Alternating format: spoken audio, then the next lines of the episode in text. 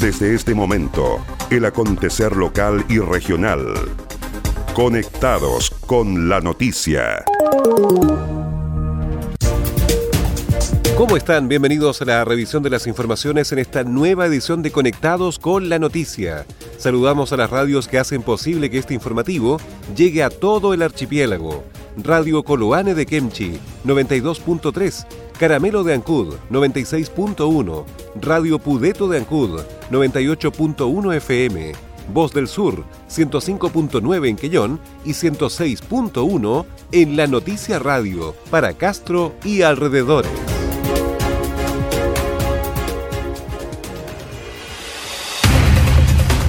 Las noticias también se leen en www.enlanoticia.cl.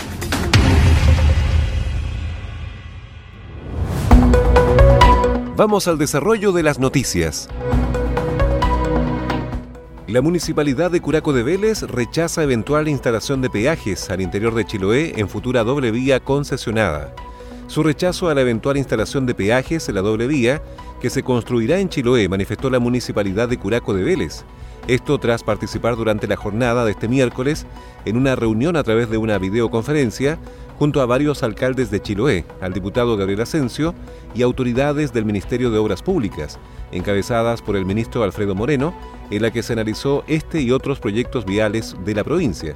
En la reunión, el ministro de Obras Públicas indicó que la doble vía en Chiloé será construida por privados, es decir, será concesionada y habló de la habilitación de peajes al interior de la Isla Grande, lo que sorprendió, pues hasta hace un tiempo se indicaba que solo se cobraría en el ingreso a Chiloé. Por ello, Cristian Vidal, administrador de la Municipalidad de Curaco de Vélez, quien asistió a esta cita virtual en representación del alcalde Luis Curumilla, señaló que no se puede seguir sumando más gastos al interior de Chiloé, menos a comunidades isleñas que ya pagan altos costos de transbordo, como son las comunas de Quinchao y Curaco de Vélez. Eh, directamente al ministro eh, que eh, efectivamente nuestro malestar como habitantes de la provincia de Chiloé, como habitantes también de la isla de Quinchao y los altos costos de insularidad, lo que nos cuesta poder llegar hasta la capital, ¿cierto? Donde está el hospital base y una serie de, trámites y todo lo que, nosotros los chilotes y por nuestra condición tenemos que hacer para llegar hasta la, hasta la capital regional.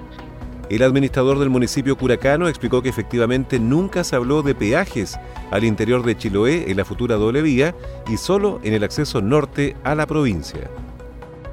Teníamos la esperanza de que efectivamente estas, doble vías, el superior general o el puente que nos acercado, eh, no sean, eh, no, tengan peajes, pero por lo que él manifiesta, efectivamente va a tener eh, un costo y un costo que no va a ser menor. Entonces es un tema que vamos a tener que trabajar en conjunto a, todas las autoridades, tanto nacionales, provinciales, ¿cierto? Para poder llegar a, un equilibrio y esto sea pueda ser en realidad un desarrollo para la isla, para todos los habitantes de la isla y no solamente para los industriales. Por otro lado, Vidal añadió que aprovecharon de conversar con el ministro de Obras Públicas sobre el estado de avance del proyecto de construcción de un puente en el canal de Alcagüe, que según palabras de la autoridad de gobierno, ahora tiene más chances de concretarse, dado el plan de reactivación económica que debe levantarse una vez superada la pandemia y que tendrá un fuerte componente de inversión pública. Nuevamente se planteó que se va a analizar y se va a trabajar considerando que ahora, producto de la pandemia, hay que trabajar en la reactivación económica y en la cual se van a impulsar proyectos que no estaban en carpeta y que se les va a dar prioridad, por lo que hay que trabajar en eso, dijo el administrador de la Municipalidad de Curaco de Vélez, quien añadió que no obstante los avances que pudiese experimentar el proyecto de construcción de un puente en el canal de Alcagüe, dado el nuevo escenario, igual tardará años en concretarse, por lo que el municipio sigue trabajando en una iniciativa para adquirir barcazas que se suben a las operaciones en el canal de Alcagüe y mejoren la frecuencia y el servicio que allí se presta.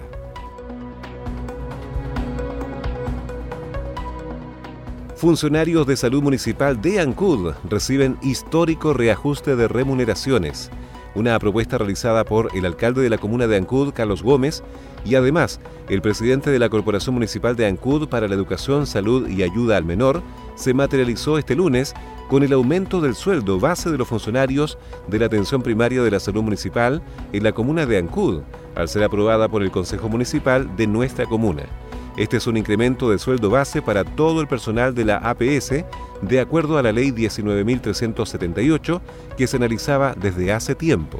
Este es un compromiso y una conversación que se estaba llevando adelante con los gremios de la salud hace algunos meses atrás para eh, poder entregar este aporte extraordinario al aporte o al reajuste, mejor dicho, que entrega el sector público todos los años y que el año recién pasado fue del orden de los, del 2.8% aproximadamente. Aclaró que el aumento se genera con recursos per cápita, con recursos del área de la salud para el personal APS, de un 3% para lo que resta del año 2020 y un 3% más adicional a partir del 1 de enero del año 2021. En definitiva, la propuesta de este alcalde al Consejo Municipal era de un reajuste a los funcionarios de la atención primaria del sector municipalizado de un 6%.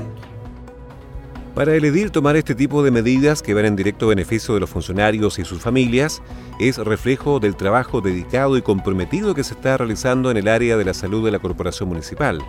Para el edil ancuditano, este reajuste, si bien se viene estudiando con los gremios de la salud desde antes de la emergencia sanitaria del COVID-19, llega en un momento en que nuestro personal, que en el último tiempo ha estado trabajando fuertemente, arriesgando sus vidas, la vida de sus familias, por lo que es la pandemia que todos hoy día conocemos y estamos enfrentando, de esta forma estamos haciendo un reconocimiento más a nuestra gente, a nuestro personal, a todos quienes son parte de la atención primaria y que se concreta pese a las grandes dificultades económicas ocasionadas por el COVID-19.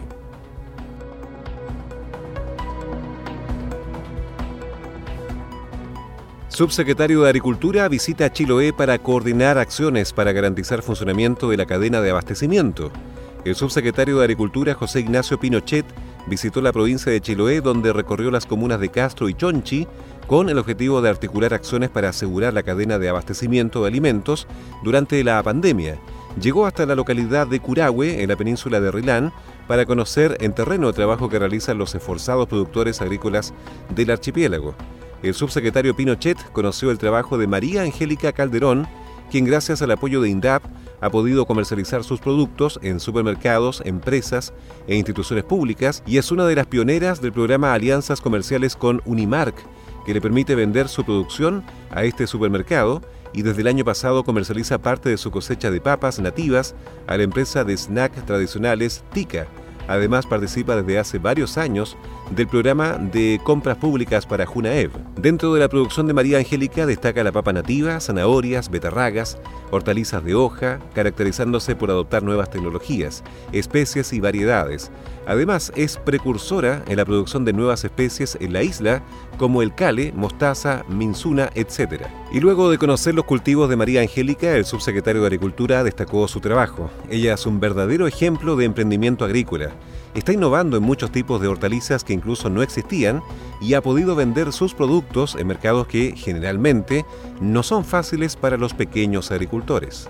Bajando un poquito, vinimos a ver a la señora María Calderón, que ella está innovando, está siendo una pionera en, varias, en varios cultivos, lleva muchos años a pesar de ser muy joven y es una constante en la gente innovadora que hemos encontrado a lo largo del país.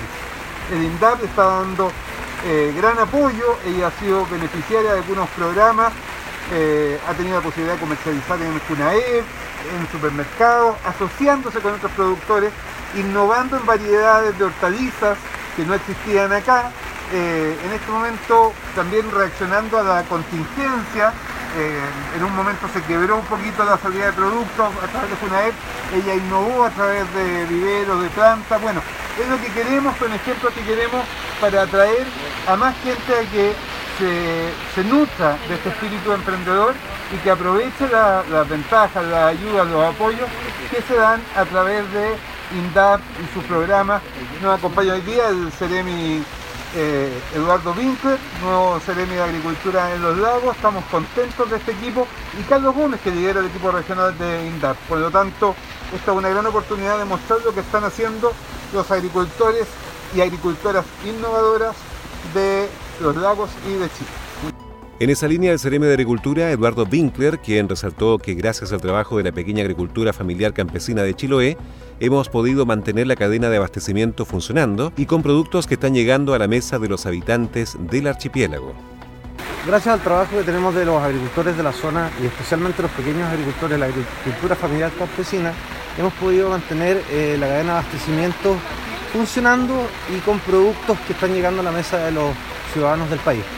El sacrificio de gente como la señora María que nos recibió hoy día acá en la zona de Castro y en la península de Arrilán, eh, nos lleva a ver la fuerza de trabajo, la, intensidad con la cual pueden producir en condiciones inclusive adversas, con el apoyo del Ministerio de Agricultura, con el apoyo de INDAP, y aquí estamos parados frente a una unidad de producción de primer nivel, donde tenemos productos de muy buen nivel, de primera categoría, y que van a llegar eventualmente a las mesas de todos nuestros ciudadanos.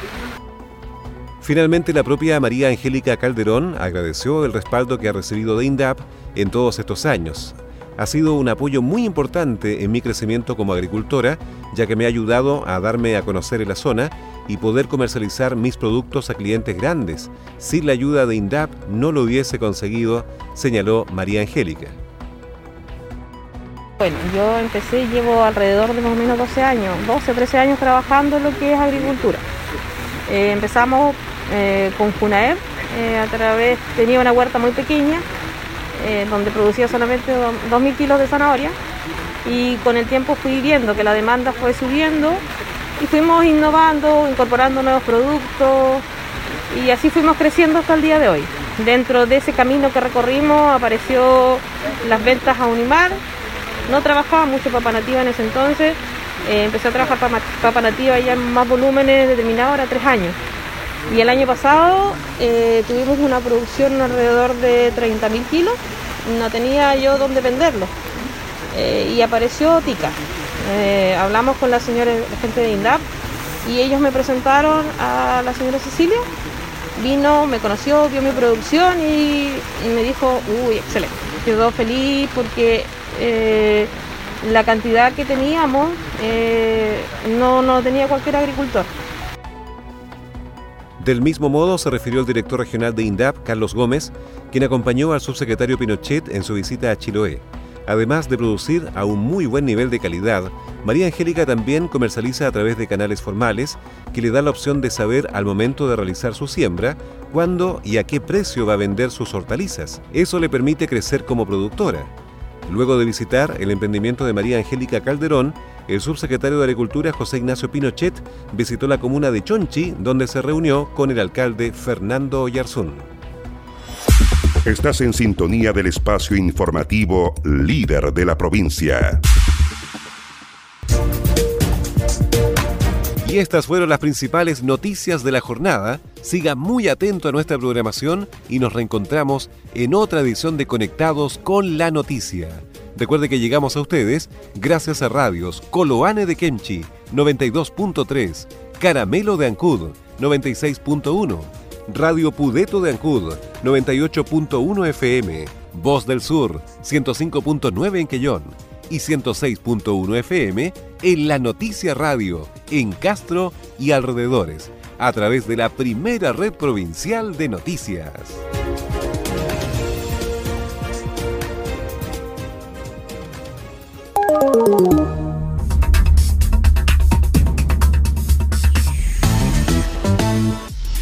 Más conectados y en todo momento.